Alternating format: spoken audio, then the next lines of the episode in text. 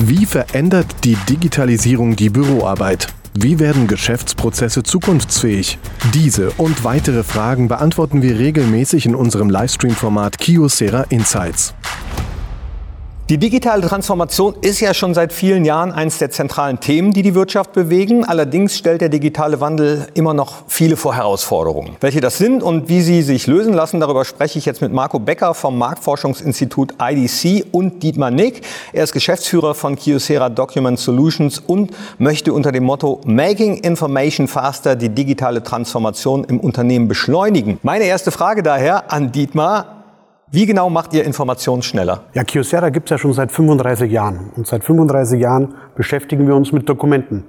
Zugegebenermaßen die ersten zwei Drittel unserer Geschäftstätigkeit primär mit dem gedruckten Dokument. Aber seit gut sieben, acht Jahren beschäftigen wir uns natürlich damit, äh, was Dokumente sind, digitale Daten, wie wir damit umgehen können, diese digitalen Daten zu bearbeiten, aufzuarbeiten und auch damit Geschäftsprozesse effizienter zu machen. Und auch dementsprechend dann immer schneller zu machen, ja? Ja, schneller ist das eine. Ich würde es eher sagen, mit ein bisschen mehr Spaß versehen und ein bisschen mehr äh, Effizienz versehen. Schneller ist auch eine schöne Geschichte, machen wir auch. Aber in Summe soll Arbeiten ja auch Spaß machen und dafür sind wir auch die Richtigen. Und wie erkenne ich als Unternehmen, äh, Marco, dass meine Prozesse optimierungsbedürftig sind? Ja, das, das findet man, glaube ich, ganz oft raus, indem man tatsächlich mit den Leuten spricht, die die Prozesse durchführen. Ja, und da guckt, wo holpert es denn oder wo dauern Prozesse wirklich so lang, dass vielleicht auch Kunden genervt sind. Ja, sei es bei einer Dokumentenbearbeitung. Also beim Online-Banking hat sich ja das schon oft durchgesetzt, da vieles zu digitalisieren. Also so in die Richtung geht's. Der Marco hat das ja ganz schön gesagt vorhin. Aktenordner ist meistens ein Zeichen dafür, hm, da bin ich nicht ganz digital. Ne? Also das ist so ein, so ein Klassiker, den wir immer sehen, Aktenordner. Oder auch gerade in jetzigen Zeiten, wenn zum Beispiel Manager oder Mitarbeiter ins Büro kommen müssen, um Verträge zu unterschreiben, Arbeitsverträge zu unterschreiben, Rechnungen abzuzeichnen. Da sollte man darüber nachdenken, ob das nicht vielleicht digitaler geht. Ach, das das gibt es schon noch, ja? Also ja, ich, ich mache das selber noch ab und zu. Auch wir haben noch ein paar Aufgaben zu lösen als Kiosera. Aber in der Tat Tat kenne ich viele Geschäftsführer und Geschäftsführerkollegen, die immer noch ins Büro kommen müssen, um zum Beispiel ein Angebot tatsächlich physikalisch zu unterschreiben. Und das muss nicht unbedingt sein. Wie viel Potenzial steckt denn in solchen Prozessen? Also wenn ich jetzt als äh, Unternehmer in solche Lösungen investiere, dann muss ich das ja für ein Unternehmen lohnen oder sollte sich. Ne? Das steckt ja immer auch so ein bisschen dahinter. Gibt da Kennzahlen? Ja, es gibt natürlich Kennzahlen dazu, je nachdem, was ich immer nicht so gern mag, und du hast das auch erwähnt in einem Vortrag, ist dieses Thema Produktivität von Mitarbeitern steigern. Ich finde, dass jeder Mitarbeiter an sich ja produktiv ist, sonst wäre er nicht da.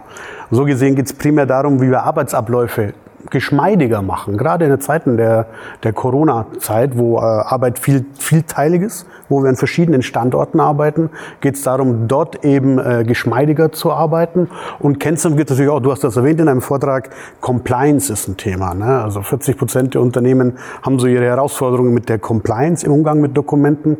Und das ist natürlich durch die Verlagerung ins Homeoffice noch viel dramatischer geworden. Das heißt, sichere Unternehmensdaten wandern aus den Unternehmen raus in die Homeoffice mhm. und werden dort vielleicht gedruckt, verarbeitet, abgelegt. Und das ist eine große Herausforderung, Marco. Kann man, kann man diese Angst nehmen?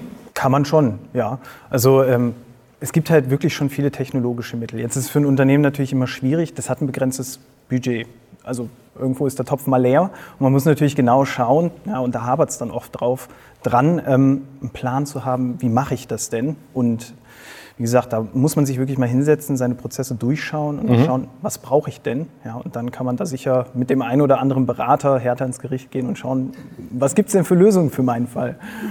Ist, ist denn äh, dieses Budget, äh, Budget, zum Beispiel, ist das für viele, gerade äh, Unternehmen aus dem Mittelstand, sind ja, äh, sind ja auch oft betroffen, die sich äh, aus welchen Gründen auch immer äh, ein bisschen verweigern oder, oder wehren. Ist das der Hauptgrund oder äh, warum ist der Mittelstand bei der Optimierung von solchen Prozessen eher verhalten? Ich, ich finde, man nimmt gern diese Kulisse des Budgets immer, um zu sagen, es geht nicht wegen dem Budget. Ich glaube, es ist eine Frage, wie man das Thema angehen möchte. Das ist so ein bisschen wie wenn ich vorhabe, einen Elefanten zu essen. Den kann ich auf einmal nicht verspeisen, deswegen ist es besser, ich verteile ihn in kleine Scheibchen.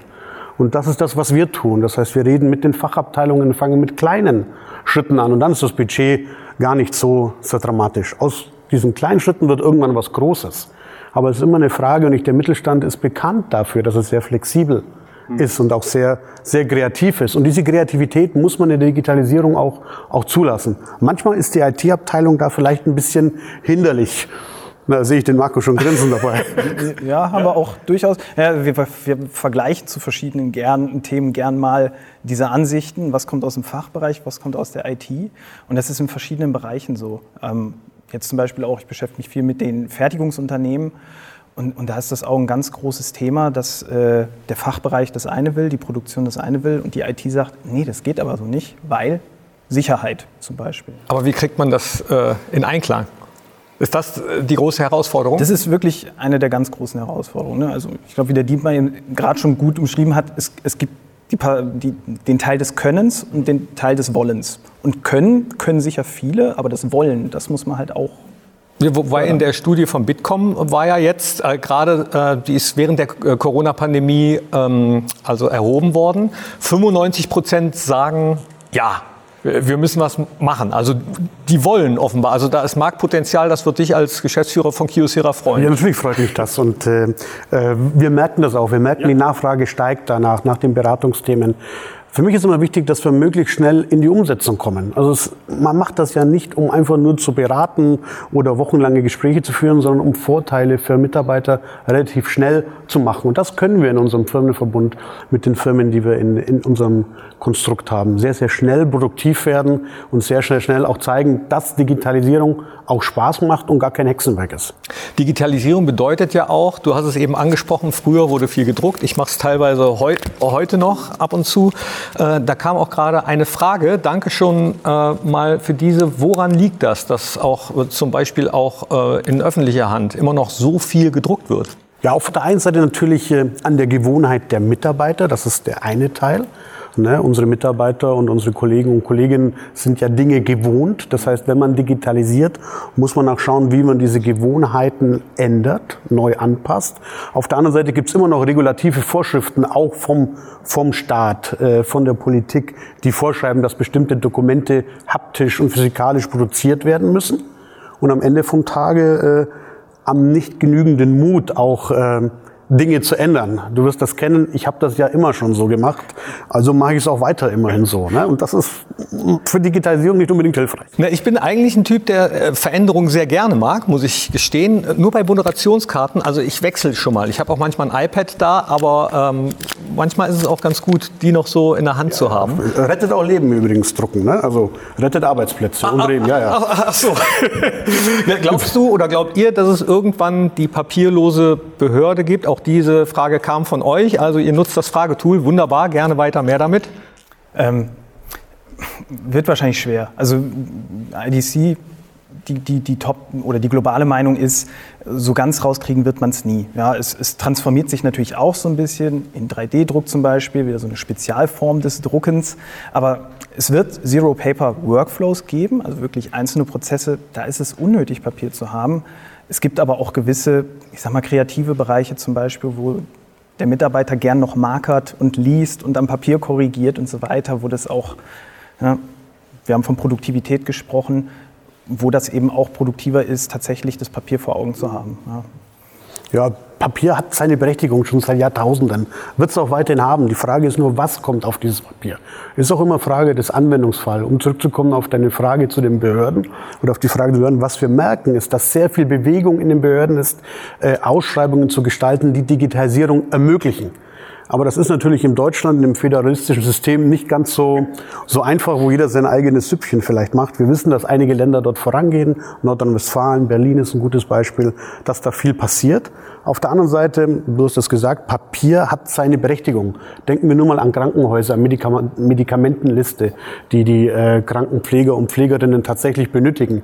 Denen jeden jetzt ein iPad an die Hand zu geben, ist vielleicht ein bisschen zu übertrieben. Da ist manchmal ein Papier, äh, ein schneller Ausdruck doch ganz hilfreich. Ja, das föderalistische System haben wir gerade zu Corona gemerkt. Hat man, also es hat manchmal Vorteile, aber manchmal erschwert es Dinge auch. Definitiv. Und Peter hat uns gerade eine Frage geschickt. Das ist wunderbar. Das ist heute super interaktiv. Genauso soll das sein. Und äh, Peter möchte wissen, wie seht ihr Deutschland im internationalen Vergleich? In anderen Ländern zum Beispiel gibt es ja Gesetze, die, die sowas vorschreiben. Wie würdet ihr Deutschland da sehen?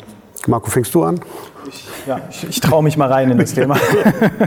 ja, also wie gerade schon gesagt, ist bei uns natürlich kompliziert. Wir haben für vieles hohe Standards oder wollen halt gerne den, den, den Schritt weitergehen und alles direkt perfekt machen. Und dann gibt es andere Kulturen, die trauen sich dann eher mal rein. Ja? Die fallen dann auch mal auf die Nase. Das ist bei uns irgendwie nicht so richtig drin. Und ich habe es im Vortrag auch schon gesagt, der häufigste Grund oder die größte Herausforderung ist die Firmenkultur. Das ist dieses Vorleben, das ist dieses ne, schon immer so gewesen. Mhm. Und wirklich diesen Mutwagen, das fehlt manchmal so ein bisschen. Und da sind natürlich auch so kulturelle Rahmenbedingungen und rechtliche Rahmenbedingungen ein wesentlicher Faktor von. Also ich, ich sehe uns auf einem guten Weg in Deutschland. Aber natürlich uns fehlt dieses Gen, das du gerade erwähnt hast, diese Lust auch zu scheitern. Digitalisierungsprojekte am Anfang, die werden auch mal holprig sein. Die werden auch mal scheitern. Und diesen Mut muss man auch, auch haben. Und der fehlt uns halt sehr, sehr oft in, in Deutschland. Und äh, was, was du gesagt hast, Kultur unter, äh, verändernde Unternehmen, kann ich nur aus dem eigenen Beispiel sagen. Als ich vor fünf Jahren angefangen habe bei Kyocera in der Geschäftsführung, hatte ich noch stapelweise diese Unterschriftenmappen, die wirst du auch noch kennen, Thorsten, ne? auf dem Tisch. Und meine erste Aufgabe war, sagt, wir schaffen die ab. Ich will keine Unterschriftenmappe mehr haben. Und das hat natürlich äh, zu sagen wir so, in unterschiedlichen Bereichen zu unterschiedlichen Reaktionen geführt. Inzwischen sind wir fast weg davon. Nur noch das, was ich tatsächlich äh, unterschreiben muss physikalisch, und das hat primär mit Behördengängen zu tun, mit Steuerbehörden zu tun, unterschreibe ich noch physikalisch, der Rest ist alles äh, digital. Also man muss es auch wollen. Ich wollte gerade nachfragen, wie seht ihr euch denn äh, bei euren Unternehmen aufgestellt? Es, es ist alles ein Prozess. und der Prozess hört nie auf, wenn man ehrlich ist. Also wir haben auch einige Teile, die funktionieren schon wirklich gut, weil wir sind datengetrieben. Das ist unser Hauptgeschäft, Daten verarbeiten zu können.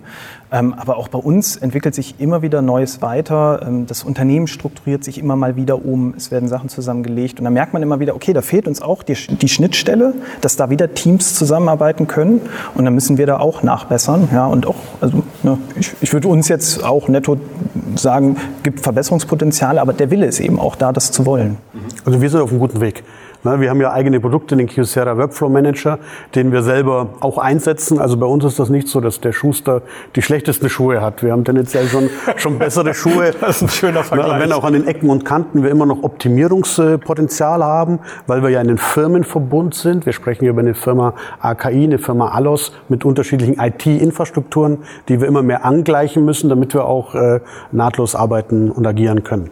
Hier kommen äh, weitere Fragen rein. Stichwort DSGVO und Stichwort Cloud auf jeden Fall. Also da geht es wieder wahrscheinlich um Thema Datensicherheit. Wie sieht es denn da aus? DSGVO? Ja, da ist es wieder dieses Cloud. Angstgehen, Angstgehen ne? die böse Datenschutzgrundverordnung, die alles in Digitalisierung verhindert. Natürlich beherrschen wir das als Kyocera. Natürlich wissen wir, was es da einzuhalten gibt und welche Compliance-Regeln es, es gibt. Das ist selbstverständlich. Aber es sind gern diese Schutzdinge, die sofort aufkommen. Wir können nicht digitalisieren wegen der DSVGO. Wir können nicht digitalisieren wegen der Cloud. Nein, man kann immer. Man muss nur wollen.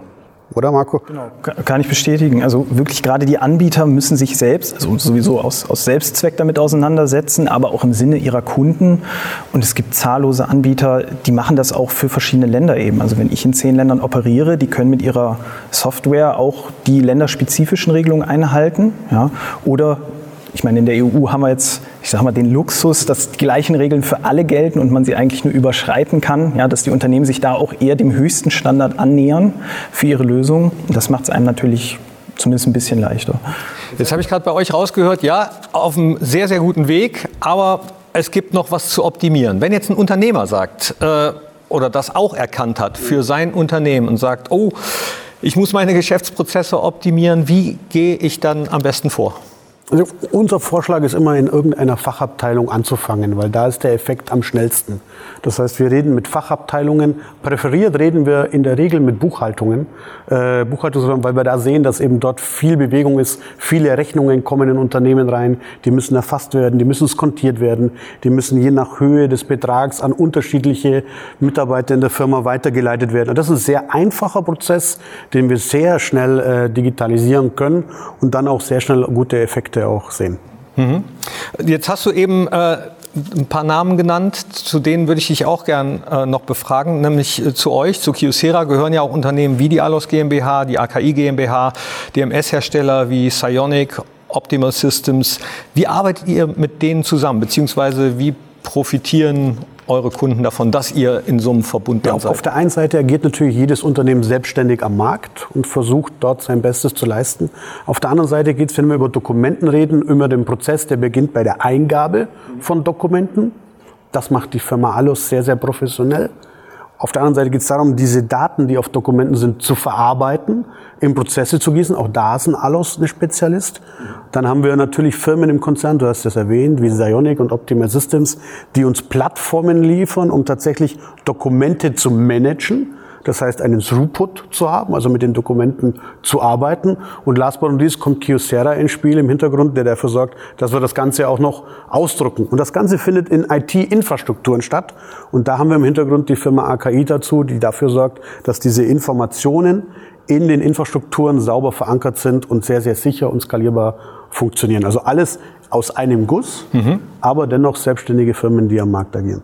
Gibt es, äh, Marco, Unternehmen oder Branchen, wo man sagen kann, jo, die sind besonders digital? Oder kann man das gar nicht so festlegen? Also ich meine, die, die, die Branche der IT-Anbieter, die, die geht natürlich so ein bisschen voran, ähm, auch ja, der, der ähm, Service-Dienstleister.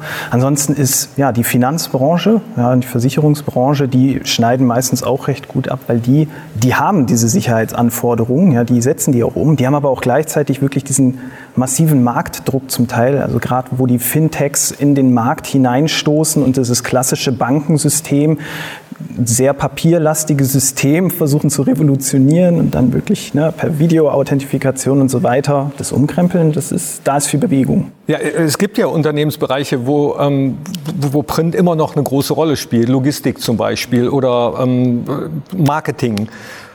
Wie, wie seht ihr das oder wie, wie kann Kyocera dann da weiter unterstützen? Das ist natürlich klar, dass es immer noch Berechtigung gibt für Papier, für gedruckte ihr Dokumente. Hört nicht auf. Wir hören nicht auf. Nee, das machen wir weiter, das ist schon klar. Nur müssen wir es eben noch sicherer machen, noch hochverfügbarer machen. Wir haben Kunden in der Logistik, die Tausende von Dokumenten produzieren am Tag. Und da müssen wir natürlich sicherstellen, dass das auch tatsächlich funktioniert, dass die Schnittstellen zwischen den Systemen, die ein Dokument in den Druck schicken, auch so vom Drucker aufgenommen werden, dass es dann am Ende vom Tage auch rauskommt mit validen Informationen. Also das machen wir weiter, auch schneller, bis zu 150 Seiten pro Minute, ganz viel Technik dahinter, Wunderwerke der Technik, die wir da verkaufen. Also tolle Geschichte. Da freue ich mich immer, wenn ich die sehe, die rattern, die knattern, ne, die machen ein bisschen Lärm ne, und produzieren schön Papier. Das finden wir auch, auch gut. Aber die andere Seite sollte man nicht verachten. Äh, wir machen das auf der anderen Seite auch, dass wir mit der Firma Alos tausende von Seiten einscannen. Ne? Bis zu 700, 800 Seiten pro Minute, die wir einscannen und auch verarbeiten können. Also äh, das heißt, auch Druckprozesse sollte man trotzdem noch weiter optimieren und nicht sagen, jetzt... Ja, das würde ich empfehlen. Das, ist, äh, das sollte man auf keinen Fall aufheben. Welche aufhören. Möglichkeiten gibt es da? Ja, gibt es verschiedenste Ansätze, die wir haben. Der, der Klassiker ist immer der, gerade in, in verteilten Systemen, wie wir es jetzt gerade in der Pandemie haben, dafür zu sorgen, dass im Homeoffice auch gedruckt werden kann, mhm. auch sicher gedruckt werden kann, dass man auch weiß, wer da eigentlich was gedruckt hat das ist der Klassiker, dass man auch dafür sorgt, dass diese Geräte im Homeoffice, das merken wir jetzt gerade, es gibt einen erhöhten Bedarf an Verbrauchsmaterialien für die Homeoffices und die müssen ja auch physikalisch dorthin transportiert werden, verarbeitet werden von Unternehmen. Und dafür bieten wir auch Lösungen an, um das professioneller zu machen. Ja, genau, muss physikalisch dahin transportiert werden. Das ist beim Digitalen ein bisschen, bisschen einfacher, wenn man das hat. Andreas hat uns äh, gerade eine Frage geschickt. Ich hoffe, ich habe die jetzt äh, so richtig verstanden. Sollte man, wenn man das Ganze digitalisiert, einen äh, Stichtag setzen? Oder sagt man, alles, was ich an Daten habe, da rein?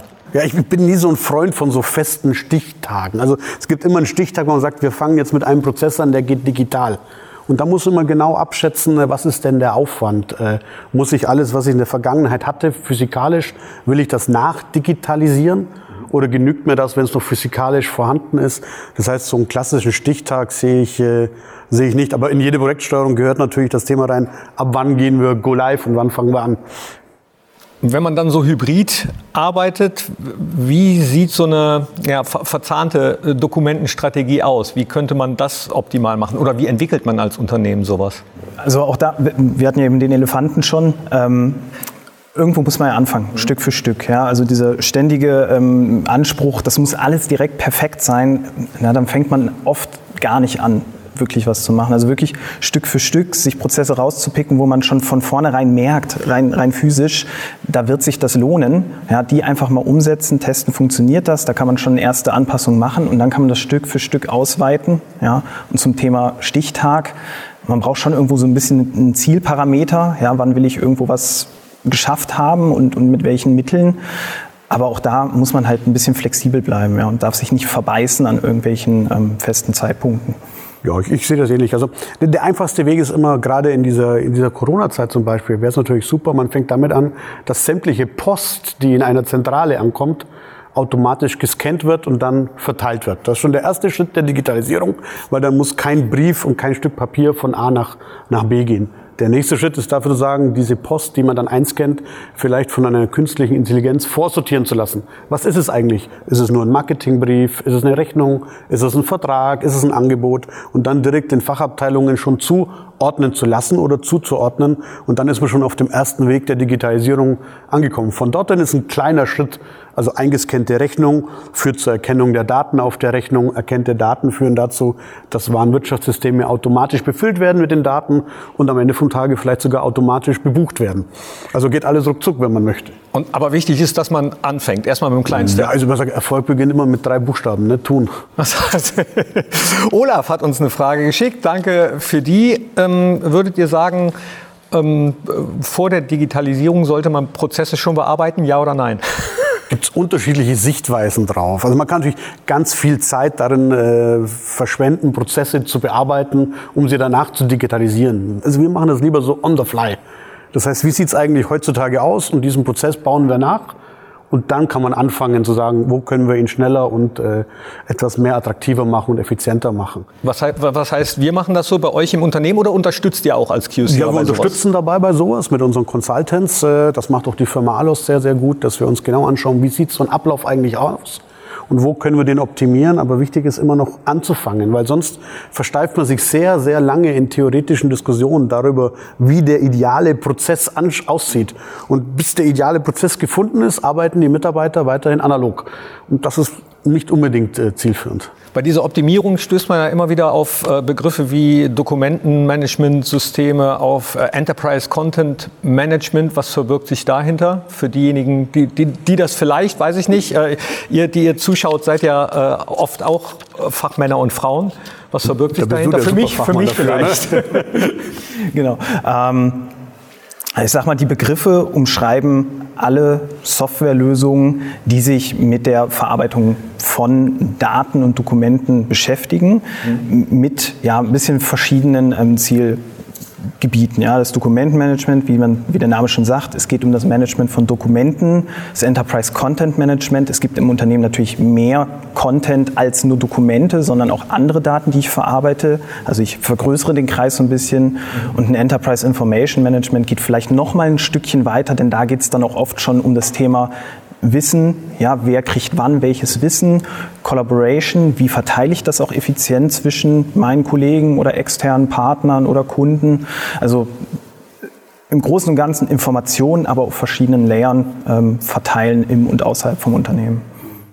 Ja, da, da, fängt schon für mich so ein bisschen an, äh, dass wir mit Begriffen um uns werfen, ne? wie Collaboration, wie Enterprise Content Management. Und da bekommt der normale Mitarbeiter und die normale Mitarbeiterin vielleicht schon Angst davor, wenn sie das hört. Mhm. Ne? Collaboration, ganz was Schlimmes. In Summe ist für mich ein gutes Dokumentenmanagementsystem eins, was der Anwender gar nicht merkt. Das läuft im Hintergrund, sichert im Hintergrund all diese Abläufe ab. Ist ein ganz natürlicher Arbeitsschritt, den wir haben und das können wir mit unserem Workflow Manager generieren. Man merkt nicht, dass man mit Dokumentenmanagement im Hintergrund arbeitet, ist aber compliant, hat Prozesse abgebildet, hat Workflows auch optimiert und das ist, glaube ich, der, der Schlüssel zum Erfolg. Also das sind die wichtigsten Eigenschaften, die so ein Managementsystem, Dokumentenmanagementsystem. Ja, am, am besten sind die, die man nicht sieht. Okay, gut. Welche Vorteile so ein Dokumentenmanagementsystem bietet und wie man das erfolgreich einführt, das klären wir gleich im zweiten Teil unserer Sendung. Bis hierhin erstmal vielen Dank, Marco. Dankeschön, Dietmar. Also war sehr erhellend für, für mich. Ich guck mal, ob ich in der nächsten Folge. Dann ja, vielleicht haben wir ein Dokumentenmanagementsystem für dich. Ne? Wäre nicht schlecht. Oder also, auswendig lernen, das ist das beste System. Ja, ne? ich, ich versuche es immer schon mal. Dankeschön, schön, dass ihr hier seid. Das war Kiosera Insights, der Podcast. In unserem Livestream-Format geben wir regelmäßig noch viele weitere exklusive Einblicke in die Büro- und Arbeitswelt. Schauen Sie gerne rein. Alle Informationen auf insights.kiosera.de.